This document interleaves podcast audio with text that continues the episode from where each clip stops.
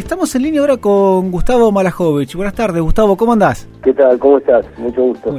para aquellos que no lo conocen, él, entre otras cosas, además de arquitecto, es escritor. Ha escrito hace un tiempo ya El Jardín de Bronce y ahora está la serie El Jardín de Bronce por, por HBO y, queríamos hablar con él en unos minutos. Eh, Gustavo, ¿te sorprende el éxito que está teniendo la serie, la novela? Eh, la verdad que no, trato de no pensar mucho, digamos, o sea, lo que lo que me gratifica es la recepción que está teniendo, digamos, este, que tuvo tanto la novela como como está teniendo la serie. La verdad que la gente la elogia mucho y que se comunica conmigo y, la está disfrutando y, es, es, como, es raro porque mucha gente lo que me recalca es que hace mucho que no veo una serie eh, una vez por semana, con la emisión semanal. Me pasa eso. Con el streaming, con todos los, los medios que hay ahora para ver series, está acostumbrando ya a ver temporadas completas y esta serie se está emitiendo semanalmente en este momento, una por semana, y hay gente que espera como con ansiedad cada capítulo,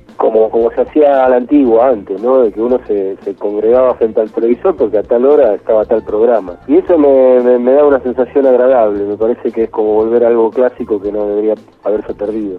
Eh, eh, me pasa exactamente eso. Espero los domingos, me pongo en el sillón frente al televisor y tranquilo veo veo la serie. Si bien obviamente yo, ni bien salió la novela prácticamente la, la compré y la leí, ya cuando me enteré que estaba ahí haciéndose la serie dije, bueno, nada, no tengo chance, la veo. Para aquellos que no, no, no la conocen o todavía no vieron tanto, se trata de, de una persona que raptan a la hija y este y bueno y ahí empieza toda una trama a través del padre principalmente el protagonista se llama Fabián Danubio y ahí empieza una serie de, de cuestiones que no voy a contar más para aquellos que no leyeron el libro, no vieron la, la serie, pero la verdad que nada, es muy, muy buena novela para aquellos que, que le gusta leer y muy buena serie.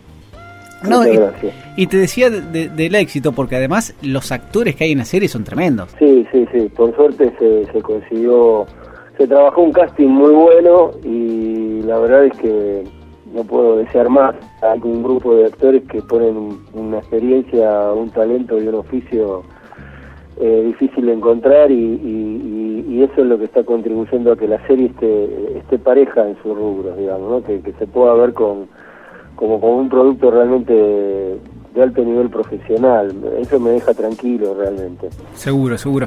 ¿Cómo te surgió la historia de, Jardín de Bronce? ¿Cómo surgió? Sí, ¿cómo te surgió en la cabeza? No, yo es, es los guionistas que van como acumulando ideas en, distintas anotaciones, ¿no? Algunos anotan en, libretas y otros en un, en un archivo de Word, ¿no? En la computadora. Yo tengo todos esos archivos de ideas y algunas eran de, ideas, eh, no de, guion, sino más literarias, porque yo siempre había tenido esa, esas ganas de, de, de escribir alguna vez algo literario y no había podido. Y una de esas ideas era esta, era la del jardín de bronce, era eh, a partir de la situación de un padre que es, se encuentra con la hija, eh, hacia dónde sigue toda esa historia, ¿no? Y no, bueno, cuando le contesta esta idea al que era en ese momento editor de Random, que era Marcelo Panoso, le, gustó y me propuso, me propuso ir para adelante con el proyecto eh, de que fuese una novela y una posible serie de novelas con el mismo personaje y, bueno, y ahora aquí estamos, digamos, todo eso fue encajando en su lugar y, y, se, tuve que atravesar el proceso de la escritura y de, bueno, y de, todo esto que pasó en este último tiempo con respecto a HBO y, y bueno, ahí ahí estoy haciendo intentando seguir haciendo mi trabajo. Está bien, porque es así, digamos, es una novela, pero es muy cinematográfica en el mismo libro, digamos, uno, a ver, ya se puede meter porque tiene un muy buen ritmo y, ya se puede hacer en la cabeza bien eh, cómo se va sucediendo la historia y haciéndosela visualmente. O sea, eh, lo que, mm. un poco capaz lo que vos decís, que, que ya cuando ibas escribiendo ya ibas pensando también en, en, la posible serie. Sí, un poco sí, no, no lo pensaba tanto, pero yo sabía que como la novela iba a estar escrita con, con ciertas que las traía arrastrando por ser guionista, evidentemente iba, iba a ser un material que, que, tuviese mucha mucha cuestión visual y, donde las escenas y los, momentos dramáticos eh, estuvieran desarrollados un poco por como lo hace el guionista, ¿no? ¿Qué dice y qué hace un personaje, ¿no? O sea, qué, qué pasa con los diálogos y qué pasa con las acciones. Eh, entonces una parte de mí pensaba que podía ser un material proyectable a, a un proyecto audiovisual, digamos. Eh, pero no, no, no en el momento de escribir. en el momento de escribir la novela me metí más en la novela y dije, quiero escribir una novela, quiero olvidarme de que soy guionista y escribir esta novela. Eh, después cuando vino la oferta de adaptarlo a un guion, ahí me volví, a, me volví a posicionar en el rol de guionista, decir, bueno, a ver esta novela como material, cómo se puede trasladar a, un formato de serie. Está bien. Y cuando, cuando ibas armando la, la, historia en la novela, ¿sí? Eh, ¿Vos ya tenías el mapa, o por lo menos un gran porcentaje de, de, historia toda armada? ¿O la historia te fue llevando por camino que vos decís, epa, este camino yo cuando empecé con la idea no lo tenía? Sí, bueno, yo, yo tenía como una idea muy, muy general, eh, como si fuese el ABC de la historia, si uno lo pudiese resumir en cuatro renglones, yo lo tenía con el final incluido, todo, o sea, la revelación final, todo eso yo lo tenía, lo primero que se me ocurrió fue eso, o sea, le pasa tal cosa a un personaje, intenta resolver esto y cuando lo va a resolver descubre tal cosa, todo eso yo lo tenía. Y así se lo conté al editor en una mesa de café. Y justo esta novela tiene como un mecanismo de trama, es como medio impactante. Entonces, enseguida se quedó como enganchado con lo que la novela podía ser, la posibilidad de la novela. Después yo me puse a trabajar en lo que yo llamo un tratamiento, lo que yo hago es un tratamiento argumental, eh, que es una descripción de todos los momentos dramáticos de la historia, eh, y eso lo hice con la novela, y fueron como 40 páginas más o menos que escribí, eh, describiendo lo que sucedía en la novela, ¿sí? y luego eh, con esa base empecé de nuevo a ir punto por punto, empecé a escribirla directamente. Entonces, como que me fui metiendo de a poco adentro de la pileta, digamos. Claro. Pero, eh, como decís vos, en, el, en la escritura concreta de la novela aparecieron modificaciones, cosas nuevas, personajes que se proyectan más de lo que uno quiere y lo llevan a uno para un lugar. Parece mentira eso, pero al escritor le pasa que un personaje no lo puede, parece que no lo puede gobernar y el personaje tiene como reacciones inesperadas y a veces el, el escritor lo tiene que seguir en ese momento al personaje. Este, como que se, casi se independiza de lo que uno escribe. Entonces hubo, hubo modificaciones de ese tipo en la escritura de la novela, sí, este, y, y cambios sobre la marcha, sí, sí.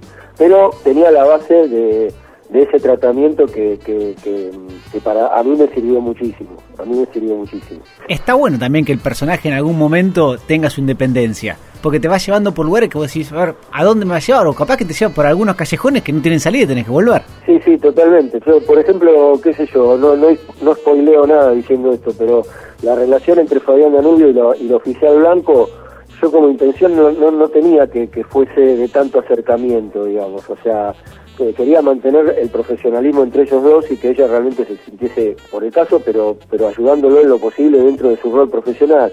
Y en determinada escena, en determinado momento en que ellos estaban hablando, yo sentí que, que tenían que besarse, digamos, que tenían que acercarse. Y no, no, lo, no lo había pensado antes, no lo tenía planteado en esa escena. Claro. Y entonces lo escribí en esa escena y ahí es como que surgió esa línea de la relación entre ellos dos. Este, esas cosas suceden mucho y bueno, este, es, es como fascinante que eso pase. ¿no? Está muy bueno, está muy bueno. Sé que te gusta leer también, Gustavo. Sí, bastante cuando me queda tiempo, ¿no? Por ahí ahora en este momento estoy como muy peleado mentalmente con, con, la, con la posibilidad de agarrar un momento de descanso y leer, ¿no? Como que, pero, pero sí, soy, soy muy lector, siempre fui muy lector. Que si yo te digo, recomendame dos, tres, tres, dos, tres novelas, ¿qué me recomendarías? ¿Cuatro novelas? Sí, o dos o tres, las que sea, algunas. Mira, este, yo, yo soy más, no de la vieja escuela con respecto al policial, sino que me cuesta mucho la actualización este, eh, contemporánea del policial. Conozco las series que hay de distintas partes del mundo, pero a veces me cuesta mucho ir leyendo, digamos, de, autores nuevos, digamos, o de autores recientes. Em, hay un autor que a mí me gusta mucho, que es Lawrence Block, que es un autor, por ahí no está de conseguir que está bastante editado en España, este, y que es un, autor que escribe desde los 60, eh, historias que transcurren en general en Nueva York, y que tiene un detective que se llama Matt Scudder, que es, un, gran personaje de ficción. Eh, y una, una, dos de sus novelas fueron llevadas al cine, una con unas 8 millones de formas de morir, la adaptaron con Jeff Bridges, no muy buena la película, y más reciente Liam Neeson hizo una película que se llama Paseando entre tumbas, este, que es del año pasado, del anteaño, que es mucho mejor, y que son adaptaciones de dos novelas de ese detective. Yo recomiendo todas las novelas de ese detective, el autor es Lawrence Block, eh, y sobre todo estas dos, 8 millones de formas de morir y Paseo entre tumbas, son como dos novelas este, que se pueden leer independientemente, no importa, no importa en qué momento de la serie uno empiece a leer las novelas, pero que son este son maravillosas, digamos, o sea, hay un montón de, cuestiones de, cómo están escritas que me influenciaron mucho a mí también cuando tuve que decidir cómo empezar a escribir. Y después, este, yo, me gusta Dennis Lehan, de los más recientes, me parece que sobre todo la, la hay una serie de unos detectives marido y mujer, los llenaron, eh, que se llevaron a una de sus, una de las novelas que hizo en cine se llama Gone Baby Gone, este que también tiene que ver con, a veces con desapariciones y, tiene la particularidad de que es un matrimonio que son policías los dos, digamos, ¿no? Entonces eso es como que le da una, una sal interesante a cada novela. Creo que tiene seis o siete novelas ya, y de lo, o sea, Alejas es un escritor muy, muy adaptado y muy consagrado, pero esa serie me, me gusta mucho de algo que se haya escrito en los últimos diez años, digamos, ¿no? Eh, me parece me parece muy interesante. Este, y después otro otro libro que, que otro otro escritor para recomendar este, Richard Price. Richard Price fue guionista de The Wire, la serie también de HBO, este, durante muchos años, y fue guionista de, cine de muchas películas de Scorsese, de After Hours, El color del dinero con Paul Newman, y es un, gran novelista que trabaja los, los elementos del género policial, pero trabajado más, no sé cómo explicarlo, más como con calma, ¿no? Como, como, como haciendo viñetas de la ciudad de Nueva York como nunca se, se han visto escritas y siempre tomando algún texto policial, algún, algún caso policial con mucho realismo, pero al mismo tiempo como que las novelas de Price como que pican como muy alto, digamos. Uno está leyendo un policial y al mismo tiempo está leyendo como una obra de literatura como muy, muy importante y al mismo tiempo muy divertida, ¿no? Eh, y una de sus últimas novelas, no la última, que es La vida fácil, que se consigue en castellano, este, es una gran novela, eh, es una gran novela. Y me parece que esos son, esos son los, un poco los tipos que a mí me, los sigo, trato de tenerlos en cuenta porque eh, hoy por hoy están escribiendo como una parte muy muy rica del género.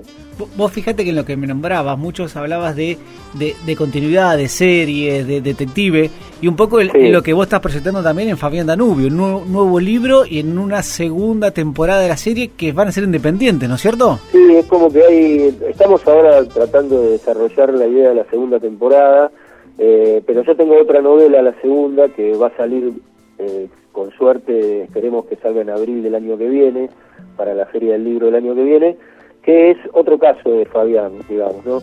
Pero el caso de la segunda novela mía, en este momento no, no es el mismo caso que el, del desarrollo de la segunda temporada. Por eso son diferentes. Se, independizaron los universos, digamos, ¿no?